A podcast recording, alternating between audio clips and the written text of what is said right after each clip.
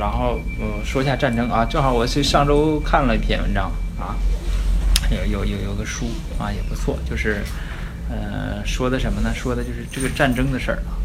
战争有一个比较有意思的一个环节，容易被忽略，就是说呃交战的双方对战争的这种认识就不一样，就是嗯说认识有点儿。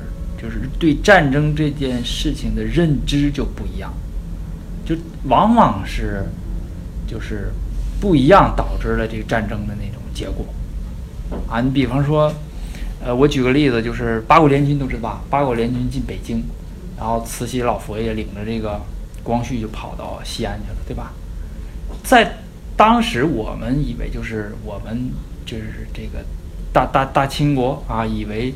完了就要灭国了，因为在我们这个历史当中遇到的事情都是敌人来了，打到我的京京城了，到我的庙里就把我这国灭了，就改朝换代了啊。然后呢，没有想到的是没有发生这件事情。然后最奇怪的是什么呢？就是他不理解，说你看都打进来了，然后呃那个紫禁城好好的，知道吗？就是故宫好好的，他把圆明园给烧了。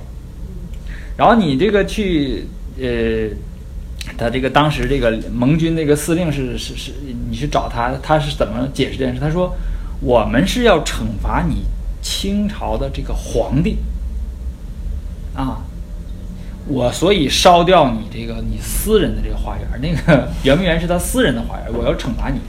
你为什么为什么惩罚他呢？是因为当时，嗯，这个这个通商对，不是通商，他是。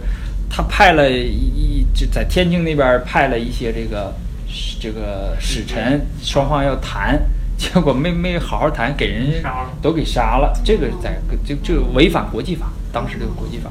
原来是。实际上我们咱们国家本身也有，咱们中国也有，就是两国交兵不斩来使嘛，对吧？对，所以说呢，就是他为了惩罚你这个皇帝，把你我把你的私有园林给你烧了，但是呢，你这个紫禁城。那个故宫现在叫故宫，当时叫紫禁城。这个是什么？是政府的，是你中国政府的这个。他当时是西方那个，他有国家、有政府、有君主、有这个概念。所以说，白宫。呃，所以说呢，他就把这个东西留下之后，这东西我我不碰你，就是你你是你这是你国家的公器啊。这个就完全跟两就这个两边完全它就不一样，啊，完全不一样。就像我们这个。呃，刚才讲的这场战争就是郑和戎之战，这戎呢可能就是来我抢东西，啊，哎，就听说中原这个郑国富啊，咱们去抢，啊，然后那个这个郑呢，呃，郑郑伯为什么他害怕呢？他就没打过这个，他不知道是怎么回事儿，他没打过这个战争就是。以前咱打都是啊，都是列好阵，都咱这一套啊。你你为什么来罚我？我我什么？我替天行道什么的？我替 什么替？对对，来来 跑不停，对吧？这这些，嗯嗯，他都是这这种，他就不一样啊。那么这种实际上就是，呃，他就衍生出了一些战法。实际上啊，从春秋向战国演演变，就是战争，呃，也是在往前推进。啊，就是战争实际上是什么呢？是人类往前进步的一种宿命，就是一定要有这个东西啊，一定要有这个东西。呃，只有通过这个东西，才能双方更更新观念呐，什么这个这个，就是你看二战的时候。呃，几乎每就是欧洲战场和太平洋，就是亚洲战场都不一样。就日本打咱们都都不一样啊，就是你很难想象，像日本就是明明显它就是一个现代化的军队了。然后他对这个平民的那种杀害，或对这个就是呃投降的这种兵的这种杀害，它完全是原始的那种，用刀啊什么砍头都是这这就跟你这个 它本身的航母都有了，对吧？就是跟你这个国家这个现代化不不匹配，就出现发生这种事情。那么就是说，它这里边你要深挖啊，你就知道它这个是什么原因，是有原因、有历史原因的啊。它那个国家，那日本也不是铁板一块，海军是海军，陆军里边也分成好几块啊。两两个军军，呃，即使是军国主义国家，就是完全军队说了算，这国家完全是军队说了算。军队说打就打啊，你这个政府你根本就是不起作用。他那个日日本的是大使是首相啊，就是说是别别打中国，这个这个仗在战略上是不不可靠的，但是没用，他走到半道上就被军部的人给杀了，对吧？就是有有这样的事情，就是他不一样。你看美国的这个战争的思想和欧洲战战争思想就不一样。那这个讲的什么呢？讲的就是欧洲的这种战争认知的一次升级。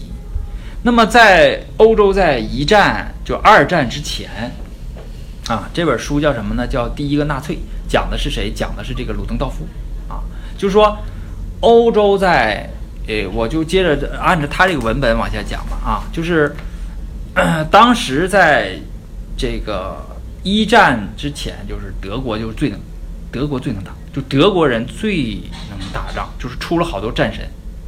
就包括二战时候的，你像尼米兹，啊，那个那个艾森豪威尔，还有巴顿，还有最最前面那个叫什么来着？呃，马歇尔，这些全是德意，全是德意。就是你你就会发现，还是德国人在打，就是美军和德军在打的时候，你会发还其实还是德国人在打德国人，就是还是德德意在在在在打啊。这些全是这个德意啊。就是德国人非常能能能打啊，然后他们有两个著名的，一个是谁呢？以这最有名的，就是在前台来做这个事情的是谁呢？是，呃，那个叫什么叫兴登堡啊？兴登堡就是，呃，在后边真正起作用、能打那个指挥就出主意、捅过那个啊，能能能谋略的那个谁？那个那个就是就这个叫鲁登道夫，这是，呃，德国的军神啊，德国的军神。然后这个你看他他说嘛，他一直在总参谋部工作，然后参加了这个施蒂芬计划啊，呃，施蒂芬计划呢就是，呃，那那个他们一战之前，他们就是一定一直在制定这个计划，非常严密啊，而且那个那个施蒂芬死的时候还还死的前一天还说说你们一定要记住我这个计划的精髓，就是我们不要两线作战，不要说东边和法国比利时打，然后在那那个那个西边和。法国、比利时打东边，然后去去惹那个那个俄罗斯，啊，你不要你不要做这个事儿，啊，然后呢，真正打起来的时候，那个你计划做的再周密也不行，对吧？他还是两线作战啊，然后那个那个后后边这个俄罗斯打他嘛，他他他这个他这个他这他这有哈，他在他就是这个呃呃。那个俄俄罗斯和德国打的时候呢，就开开始呢就是不太好啊，就把谁派去了？就把鲁登道夫派去了，派到东线东线指挥打仗，就是结果呢把这个俄国打的就是落花流水啊，满地找牙，就是扭扭扭，就是战神他没没没没打过败仗啊。然后呢，这个一战呢是什么呢？一战他就。呃，德国是战战败国，就是前面正打着呢，啊，也没输也没赢，然后呢，这个政府就互相签，就是咱别打了，咱消停了，然后我们败了，投降啊，完咱坐下来谈，嗯，然后那个他就士兵都回来了，当然不服嘛，是吧？这个军人他当然不服嘛，然后他就他就不玩了啊，兴登堡呢接着做这个魏魏玛共和国的总统，然后这个鲁诺道夫就。就不玩了，撤了，退出政坛。然后他写了一本书，叫《总体战》，啊，军事理论著作叫做《总体战》，在这儿，啊，在这儿。呃，然后呢，你看他这个在德国多受尊敬啊，就是三七年他是鲁登道夫去世，啊，那个他这个葬礼上展出了六十枚这个勋章啊，然后奏军歌。然后当时是谁呢？当时是纳粹政府，就希特勒和纳粹成员都来参加他这个葬礼啊。然后呢，他是一个战略家，然后呢带兵打仗，对。然后他的两个儿子还战死沙场啊。这个人就是在德国人心目当中那就是神级的人物了啊，战神，就勇敢、正直、智慧啊，就战神啊。但是呢，这本书第一本啊，第一个纳粹这本书就说他他是他有。另外一面，就这人相当邪恶，哈哈，毒性特大啊。说希特勒就是由他给这个放出来的啊，就是他影响了后边的纳粹呀，包括希特勒的。希特勒就是这个人有点特别像什么？像后边那个宋襄公，宋襄公没出来呢啊，就是西宫之后就是襄公，就是他根本就是没有底线，你不知道，你不知道他会干什么，他就没有底线。到当时国际社会就说他打了那一块，觉得差不多了吧，也。不可能再那个再再再那么无耻了，他他真就往前推啊，这真就真就往前推进。在这个春秋时候呢，宋襄公也是，就宋公能干什么事儿？就把把鲁国这个国君说你到我这儿来玩啊啊，在我这儿又吃又喝的，然后就把他弄死，就就就就这就这就发生这样的事啊，就是就就宋襄公啊，对吧？宋襄公不是仁义之师吗？把这个把这个啊不是宋襄公。齐襄公，齐襄，对，就把这个把这个鲁鲁桓就给给给弄死了，然后这个鲁国就跟他就较劲，较了多少年，等齐桓上来的时候，这鲁国一看实在整不过了，然后这过去多少年了，也就算了。齐桓公而且姿态做的特别好，就是这低姿态啊什么，很很有礼节，这这这种事这种事情啊，这就是就就像希特勒，就是没底线，我是我啥什么事儿我能。就有点像现在那个，像现在那个那个谁，那个什么金金三胖。你你真是你不知道他能干出啥事儿，你不知道他能干出啥事儿了。他你没法没法，你别的政治家、别的国家现在咱都知道啊，这这事儿他干不出来啊。那些独裁者，你不知道他能干出啥事儿来。所以说这这大家很很很很很害怕的，知道吧？是这样啊。那么这个就是希，再再再说希特勒啊，然后说回来呢，这个鲁登道夫呢，就是说他这个这个为什么一战那么打，二战的时候就完全变了啊？这就是他提出来什么？他自己书里提出总体战就是讲究上全面战争，就二战的时候是不分士兵和平民的，就不管在哪个国家的战场都是，在中国啊、亚洲啊，在欧洲都是。啊，那个那个，你看那个那个那个那个德国的啊，德国那个海军啊，德国那个海军，然后还还那个就是军报还说啊，就说我们这灭了多少商船，这以前海军都是贵族，你看那个那个比利时那个那个叫什么，那就是比利时那个海军总司令嘛，他他带领一个舰队直接打到那个打到英国去，从泰晤河是泰晤什么泰晤士河上去把那英国那个舰舰队的那个那个那个舰舰队前面不有一个牌子吗？把那牌子直接拿回去，就拿回荷兰去。就是是比利时是荷兰的一个一个将军，叫什么名我忘了。他就是平民上来的，然后那个就是的那个那个国王得赶紧给他授勋，因为海军的将领必须是贵族。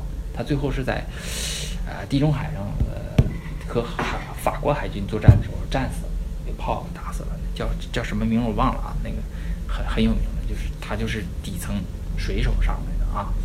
那你就是当时就是已经已经就是没有底线到什么程度，就是我直接就灭你商船，那商船 就是商船，他一点反抗没，一点武器都没有。然后呢，直直接这个这边的海军直接就打，就是为什么会出现这种事？这为什么会出现这种事呢？就是说，呃，这场为什么会讲这个战争？就是这场战争。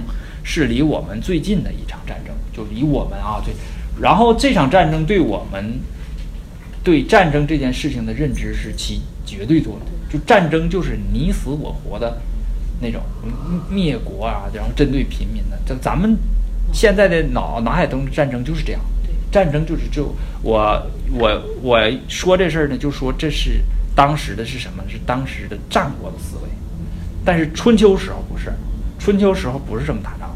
春秋时候就特别像一一战之前的时候那种它不是全面战争，就是我都跟你拼了，我全国的人耗尽全国的人力物力，我都跟你拼了，拼不过呢我就灭了，就是，他是这种打法。那春秋时候不是，就是咱俩就是因为点什么呃违法的事，因为国际法嘛，我我我去打你，结果打可能没打没打过啊，没打过那咱也不打了，那我谈。啊，就谈接下来谈这个怎么怎么 怎么怎么回事？就是他不是那那那种那种啊，不是那种这不倒退了吗？呃，不是那种思维，就是欧洲当时这样，就是他从局部战就发展成这种总体战，就是一打就是全全国这么这么打啊。这是这是这是这种这个当时就是一战和二战的这个区别，就是他写的这个。那其实中国。中国的这个战争发展要比国际早多了。对呀。到秦始皇到战国时期就变成。啊，对，战战国时期总体战，对对那种，你看那个长平之战嘛，那就坑杀多少赵军四十万嘛，那那当然是夸张了。你你给他打折，你打一折四万人，那也挺吓人的，对吧？也挺吓人的。那个，然后那个你像项羽坑二十万是十万秦军嘛，对吧？那那那那那都是挺挺吓人的事情啊。呃，这是，嗯，就是，所以我们在看春秋那个战战争的时候，我们一定要把。把那个头脑当中对战争的认知给它往回掰一掰，就是那个那个时候的人打仗不是不是就是闹着玩儿，不太下死手的，不是那样的啊，不是不是那样的。就像当时那个，就是就像当时八国联军进北京似的，人家就是我惩罚你，然后我不是说要灭你这个国，对，但是咱们不是，咱们一想要打进来，那就是要灭我啊。结果一看，呀，没事儿，这怎么还能谈？那谈吧，对吧？量中华之物力，对不对？这这这这，咱们只要只要你不灭我，怎么都行，对吧？哎，就是这个。欧洲历史上好像就是你看到那个历史上写的那个打仗啊，你比如说英法打三百年，什么普法也打好多年，实际上他们好像一直就是，就是你。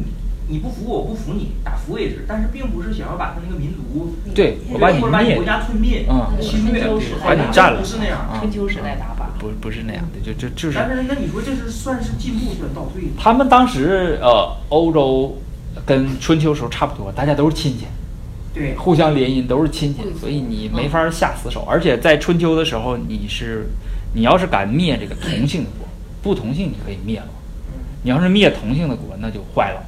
大家就都觉得你没有人性了，对你这是怎怎么这样了？对吧？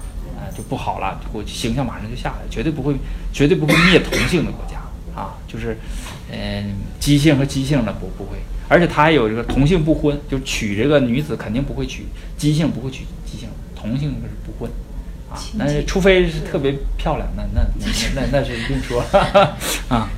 美丽走遍天下，除非是因为漂亮。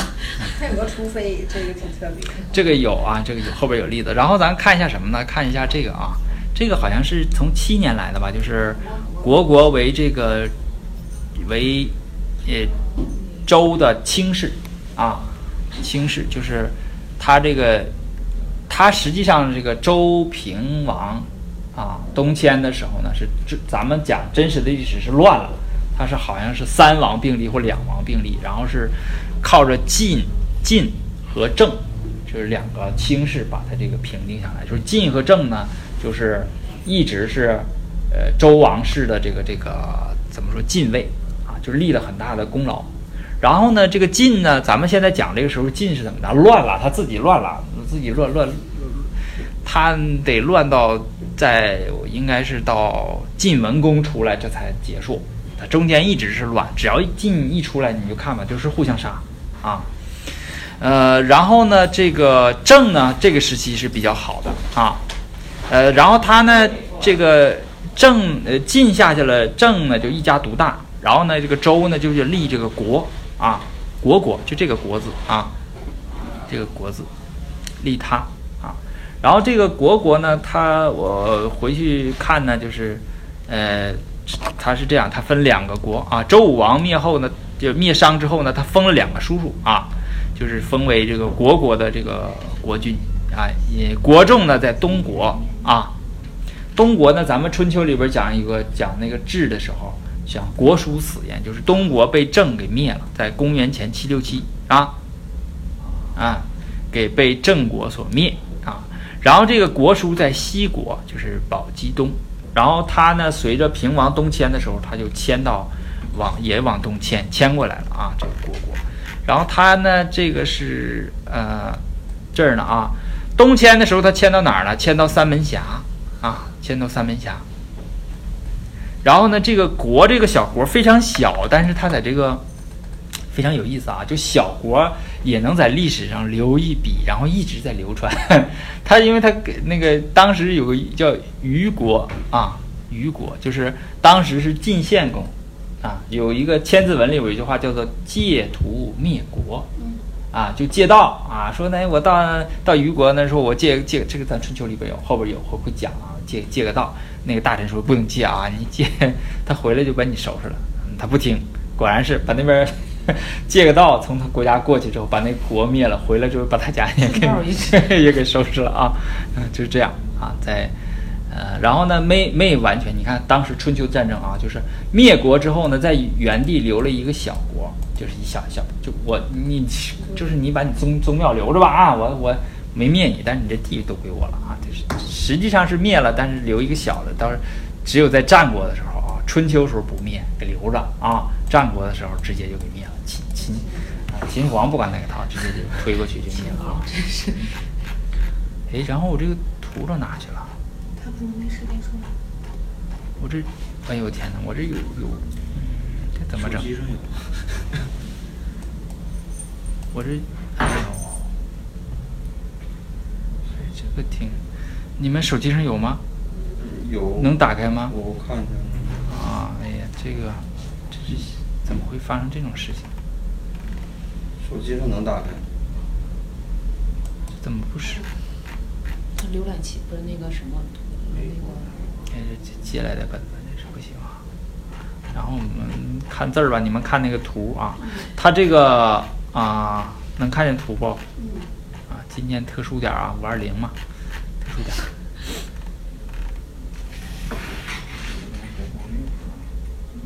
啊，它这个国国国啊我看我我这个我这个是不是也有？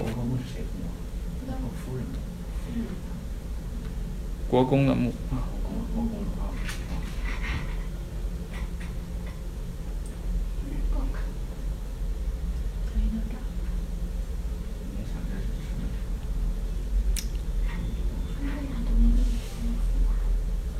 这怎么感觉好像平时生活的东西都在里面？都看着啦。嗯。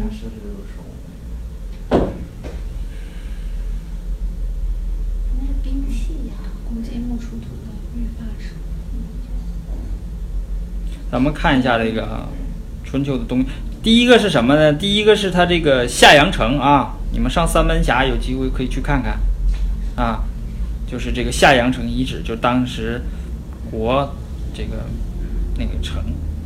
然后呢，有一个地图啊，就是什么南国、北国在在在什么地方啊？在大概什么地方？就是沿着这个黄河啊，三门峡嘛，就是沿着这个黄河。然后他说什么呢？就是这个这个大概呈长方形啊，城垣东西是一公里，南北是呃五五百六十到六十米。城墙宽是四点五到六米啊，城城墙是夯土的，然后这个这城不大是吧？嗯。啊，就是是个长方形的城，啊，然后这个城嗯，城墙这个呃外边有城壕对吧？呃，它挺挺宽是十三到十七点五米，深是六点四到十米，是吧？这是内城的。城壕，然后外城还有城壕啊，外城城壕十五到二十二米，深四点三到六米，它那应该是挖上那个沟，然后灌上水，护城河啊，灌上水，就是那个有点，咱们到北京去，北京的那个城墙都没有了，但是护城河都在，啊，你你能看到北京那个护城河的那那个规模，啊，你实在看不明白，你可以上那个就故宫，故宫后边，啊，故宫后边是有护城河的。啊，呃，左右都有吧？啊，前面没有，前面是天安门啊，后边有有护城河啊，这个。然后那个，有它这个发掘的时候呢，有有宫殿，还有地下排水管道管道，就是把那个陶的那个那个那个，呃，陶做的那个，就是一节一节一节套一节的那个。对，因为因为啊，有粮库啊，然后往下看这个图是什么呢？啊，这是它。发掘那个现场就是那个呃那个那个管道看到没有？就是这个好的。对对，就是因为它那个夯土的城嘛，因为它离黄河还比较近，如果一下雨的话，那个水出不去怎么办呢？它就都有自己做那下，就是这个咱们说下水道排水的啊。嗯。这么多年都不坏。对，两次发掘清理了两座国君啊，一座夫人，两座太子，三万件那个东西啊，咱看一下，这是他这个。这是他的这个墓墓葬群啊，这是他的那小点儿的墓葬群，就是城啊什么的这种啊，挖的这种。然后这个这是啊，有什么铜器，啊还有两件铁器，就是呃已经有铁了哈。你中晚期，春秋中晚期了啊，或者战国中晚期。然后呢，有玉器、玛瑙，是吧？啊，看，看这个，啊，这是挖掘的那个那个，呃，现场那那个那个什么？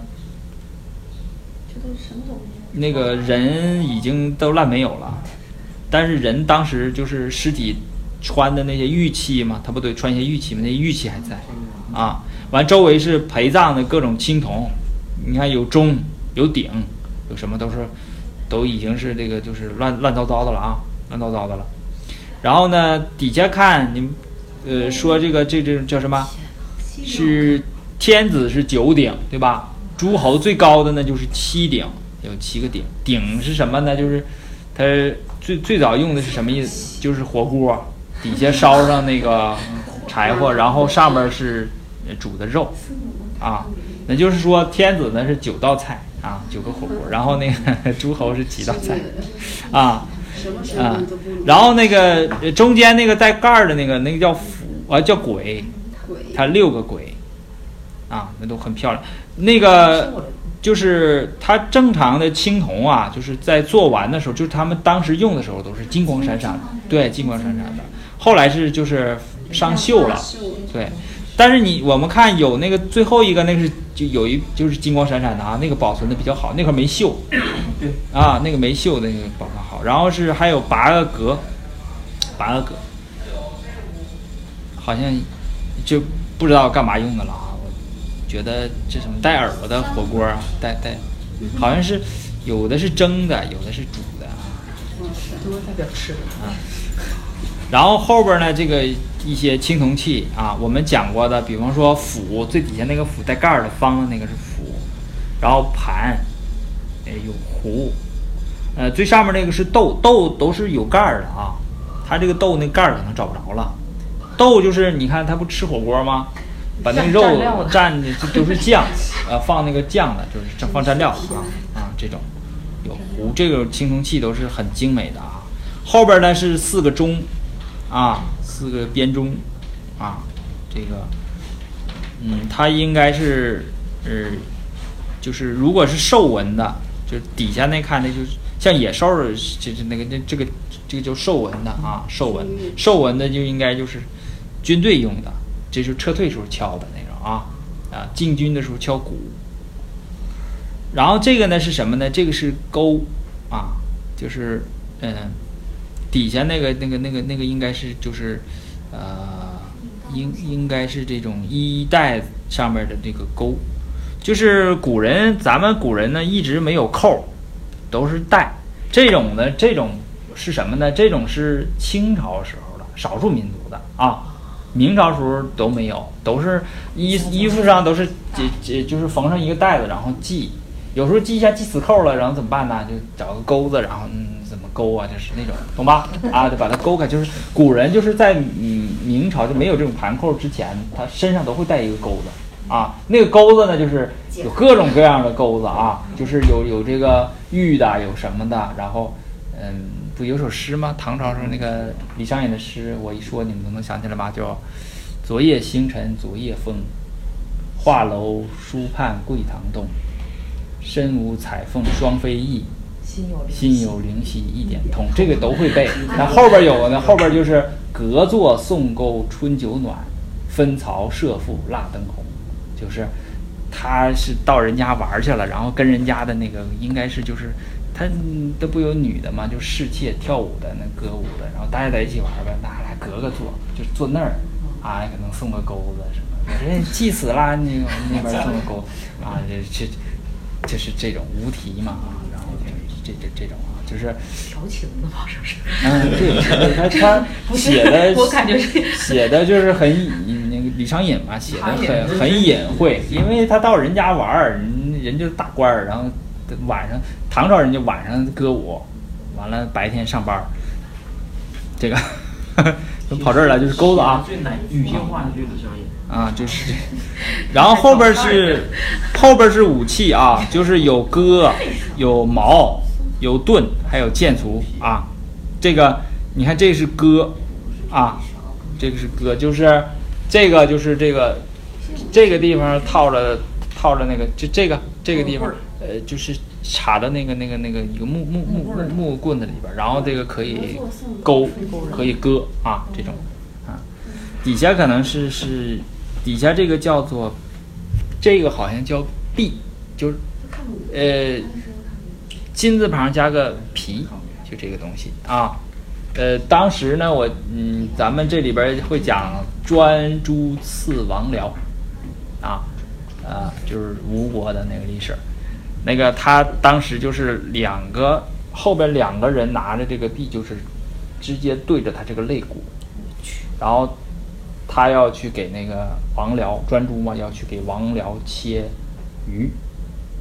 他把这鱼切开之后，正好里边是一把剑，啊，把剑拔出来就把那个王僚刺死。他这个剑刺刺进王僚心脏的时候，这个旁边那个人把这个笔也刺到他那个身体，就是一起死，就是就是这种啊，就是啊这种。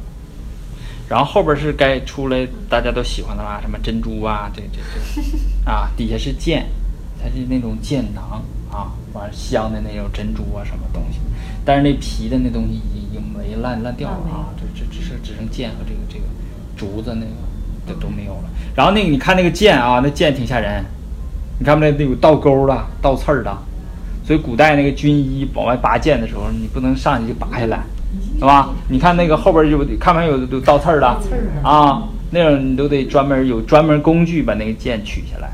不能直直接啊，是不是？你看我都没细看，是不是有的里边能喂上毒药啊？什么就是这种，这这这这种剑，各种各样的剑啊，嗯，嗯，皮带扣。然后看到金子了是吧？这金子还是好哈，多少年它也不上锈，它这个比较好。就是它这个呃皮带，我们在讲完隐功讲桓公的时候会讲那个，这是那一套行头啊，那估计得讲一次课吧。对，就是得那么多，有东西特别多，从帽子到鞋。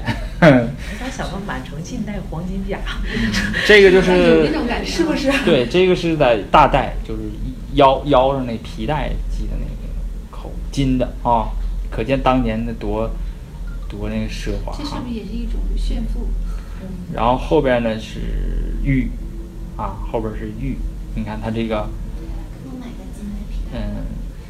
金腰带，这个 古人呐，他这个，他这个特别好啊，就是这个，这个头饰就发饰，还有就是古人这个，就是人死了之后，他这个嘴里边含的，鼻子里塞的，耳朵里塞的，就是都塞上玉啊，这这些，这就就就这些啊，右上角那个就是这这些啊，都对，眼睛不塞，眼睛是盖。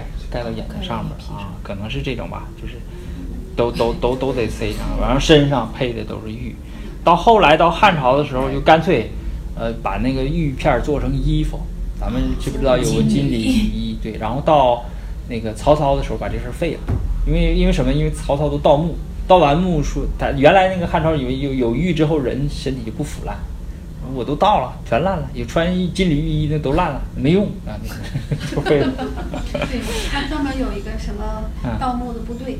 然后后边啊有意思啊，再往后后边看啊。对对对。什么摸金校尉是吧？对，摸金校尉就是这个。那个那个什么呢？就是后边有一个挺有意思的啊，就是它有车马坑啊。有车马坑，这一看就是车马坑呢。它不是埋到墓里的，因为太大了，它都是在这个墓外边挖一个很深的坑，然后把那个真正的车和马都埋到里边。啊，那个马车和马是真马，就是当时就把马杀了。那个马在当时应该是比较豪华的，像像在有点像现在什么奔驰啊之类的，就这这这种就就是很很重要的战略物资啊。然后你看它是。六十四匹马，我的天！呃，应该是几个车啊？四个四匹马是一个车，十十六辆车是吧？还算行，跟我们后边讲齐国的时候，你看齐王、齐侯的那个，啊天哪，好好几百匹马，嗯，上千匹马，吓人都。就齐国非常富有啊，这国国小国啊，这十六十六个车马啊，然后六只狗是吧？当时已经有狗了啊，但是当时好像还没有猫，当时好像没有猫。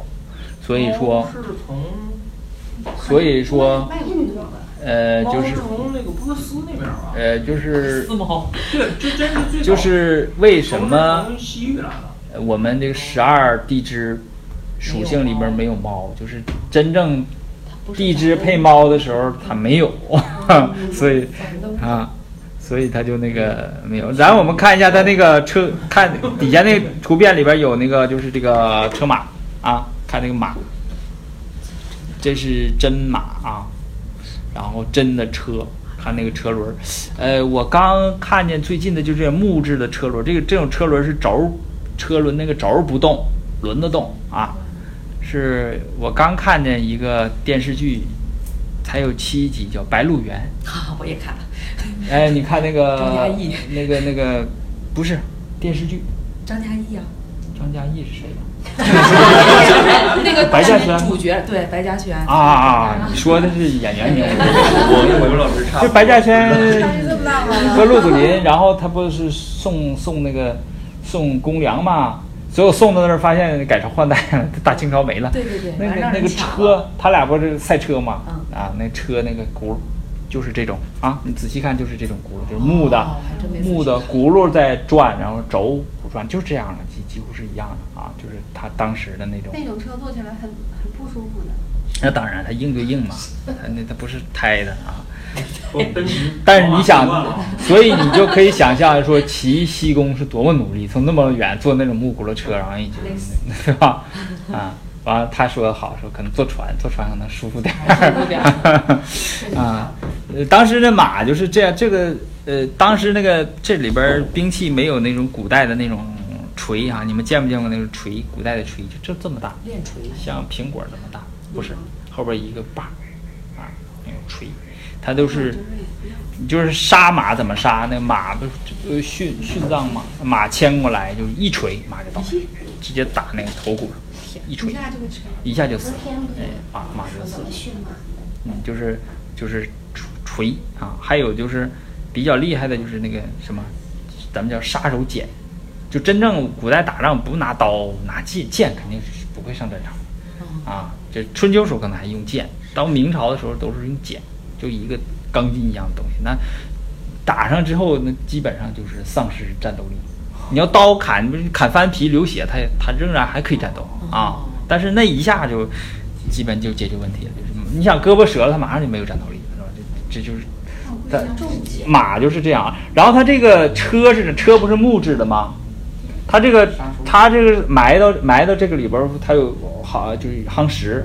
夯实之后呢，这个车是什么呢？就是那个木头都烂了，但是那个木头烂完之后，木头也变成土了。木头那个土和它埋的那个土不一样，然后他们就拿刷子什么一点点抠，这些都是土，但是这个形状啊，但是这个形状都留下了，因为它都是埋的，都埋实上了，它不是那种就是刚才那个前面那个墓里边那个是没埋，它空了，自然就没有了，那贱人就没有，但是这种是有，所以它。很费劲的，拿个小刷子什么，一点点的把那土一点点抠，然后才能抠出。这得挖好长时间。这个这个车马，而且它，你看它都盖，得先盖上棚，啊，然后再挖，啊，然后你看底下那个那个战车的那个，它都抠出来了啊，那个那个车那形状，对，那个战车都很很不大啊，都很小，那小车厢都很小，啊，咱们再往后边的时候呢，讲那种就是讲。讲，呃，十一年，十一年事儿比较多啊，就是会具体讲车，因为跟车有关。我再把那个车拿出来，咱们再看看啊。嗯，反正是当时是这样，就是，呃，标准的战车呢就是四四匹马啊，但是呢，天子呢是六六匹马，就天子六将啊。所以说他们在洛阳那块儿经常一挖挖出来那个。好像洛阳什么公园里我忘了啊，就是有一个就是六匹马的那个战车，他挖出来做了个模型，就放在那儿啊，说你看我这儿出天子啊，在在东周的时候，天子已经不是什么重要的，他那个故事线就是，呃，他一直在和郑郑庄公在那搞事儿啊，那个平王呢就是跟郑庄公装疯卖傻啊，呃，周桓王呢就是已经是不理不睬了啊。后边干脆动手就打起来了啊，打也打不过，然后就消停了，从此周王室就消停了啊。这是国国啊，呃，后边呢，咱们讲到，比如说讲到晋国的时候，再看看晋国的啊；讲到鲁国的时候，再看到再看看鲁国。它这个器物的特点就是明显是什么？明显就是周文化啊，呃，不论是这个。兵器的器型啊，还是什么鼎的这个器型啊，都是不一样。但你看后边等楚国的时候出来，楚文化还是很强大的啊，尤其是后期，楚国还没出来呢啊，楚国得在桓公的时候才能入春秋啊。嗯，然后刚开始的时候，鲁国在春秋里边都不写的，都不叫楚，都叫荆，就荆棘那个荆，就是那种不是很很文雅的重视，不是不是。歧视有点啊，有点歧视，但楚国一点点的，慢慢的就他也就楚了啊，他不敢叫 叫荆了啊。呃，这是十嗯呃九年啊，这样再把十年拿出来啊。这是讲一下春秋时候战争和春秋时候的这这种这种呃考古的这这种东西，看一看。嗯，这东西啊，就是咱看都是图片啊，你们最好是读完这个读完这个《左传》的时候，你去现场看，可能就有感觉了啊。没读《左传》，他这些在哪个？现在在哪个博物馆？他就应该是在就河南的什么郑郑州，应该能看到吧？就刚才我说的这个，这个是在那个就是呃嗯有，你看那个那个我那个写了叫什么夏阳什么城啊？就是三门峡。啊，在那块儿啊，在那儿就能看你。你要有机会去三门峡的话，你就看看啊。木木木天泽去没去过？木天泽，以后以后以后那个以后以以后以后你是不是就得改路子了？改成人文游了？不不。我我人我一般博物馆就是每去一个地方，博物馆是必去的啊。对，但是就是。可能是从小历史知识太缺乏吧，对这些东西一直这个兴趣。以后你可以改改路子，但博物馆我肯定会去啊，改路子可以去看一看，好多好多青铜器啊，还是什么武器啊、车马呀，你到现场看跟这么咱们这么讲。太耗费体力的地方，我我们可以申请参加。太耗体力，不是这种不不耗费体力。这人文游，我跟你说，其实你别以为咱这个不耗费体力，就博物馆，我现在去过的博物馆。如果你要好好看，一个博物馆一般三个小时你就出不来了。哎呀，一天都出不来。去那个鄂尔多鄂尔多斯博物馆，一天都没那那得。那没逛完，对我也是。逛不完。对。博物馆我也是，我去过一次，就去过一次，就这这这几年很少出来。嗯。还看上那个达芬奇的真迹了。啊啊，那种啊，临临时临时展是吧？临时拿过来的是吧？啊上次咱们去那个谁。前两天我去有一家，不是那个大英博物馆，大英博物馆一百一百幅那个，那我没进，在收费呢。我就看那长设的展。收费的其实四十块钱。四啊，我当时去是二十。啊。咱们集体可以换个项目去，那个户外的。咱们哈尔滨市博物馆是不是有没有那种啊？就是。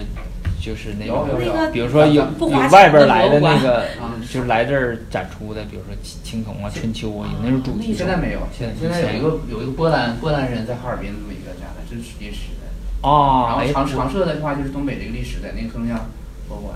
啊啊。那个波兰人在哈尔滨什么文物都没有。就对，就是一些历史照片没留下，对，没留下。嗯，其实这些东西把他基因留下了，是 不是？通婚是 吗？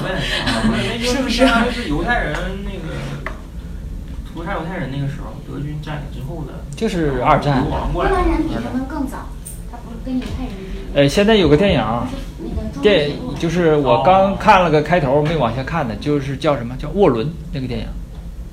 呃，我翻译过来叫什么名呢？叫我忘了叫什么，就是那电影可长了，两个半小时，就是讲那个波兰，波兰靠近乌克兰那个那个那个那个那个那个地方，就是拍的，就是好像就是波兰人拍的，说的那种东欧的，像俄语啊，像那种那种语言，就没有翻译，就就是那个他有字幕，他那个上来就结婚，然后那个嫁给犹太人，然后那个就是婚礼，那你看那习俗跟咱们那个春秋那时候有点类似吧，又 唱又怎么的，又跳又喝完了，完民族之间矛盾互相抽杀那个，基本这样。呃，咱们接着看看这个隐公十年，啊，隐公十年开个头吧。十年呢，经上是《春秋经》呢是五个事儿，啊，就是前面这个 要打宋对吧？前面不有打宋吗？然后这个呃第一件事儿啊，王呃十年春王二月，公会齐侯郑伯于中秋。前面是不是有个城中秋啊？修个城是吧？前面好像有个城中秋，修城干嘛呀？在那开会。这三个国家可能要打，你不用看后边就打了。夏，前面是在一起开会说我们一起打啊。夏呢，辉，看完这辉就是公子辉，指个指个名儿啊，批评他。这个呢，应该是这个卢隐公不同意，他就去了。辉率师会齐人、郑人伐宋啊。然后呢，夏天打，呃，到六月份。呃，这个卢隐公冲上去了啊，功败宋师于监，啊，呃，日本有个监之人是吧？就这个监，他有啊，是不是这个监？就这个监，新魏取告，啊，新四取防，就是打了占了两个地方啊，在呃卢隐公和宋宋师宋国军队的监这个地方打仗，把他给打败了。然后呢，在六月份的某一天的某一天。某两天取了两个地方啊，一个城叫告，一个城叫防，啊，就是被宋国占俩地儿。就是他们呃，跟宋国，它实际上是鲁国、齐国和郑国啊，这都是比较强的三个国，一起去打那个宋，打了两块地方，都归谁了？归鲁国了啊。然后秋秋天啊，这宋国也不擅长，你看秋宋人、魏人入郑，他们这个宋和魏。呃，陈蔡他们是一伙的啊，这之前不就一伙的吗？他们去打，就去报复去啊。然后这个宋人、蔡人、魏人伐在，这个不念代，念在。小国。嗯，一个城邑，不是国。他们三个三国人去打那儿，结果呢，郑伯去伐取之，郑伯去给他们一窝端了啊，郑庄公去给他们端了。然后冬十月，齐人、郑人入城。又去打陈国去了，这怎么陈国又出来了？一个小国啊！而且你看啊，当时两个巨头一一起去打，那小国恐怕是够呛了。呃，齐人、郑人吗？就齐僖公和郑庄公这两个最能打的啊，当时最有实力的去打这个陈国，怎么回事？为什么打陈国也卷进来了啊？这是小国。那么这是呃经啊经啊，然后咱们下回吧，下回啊。好。哎呀，下辛苦了。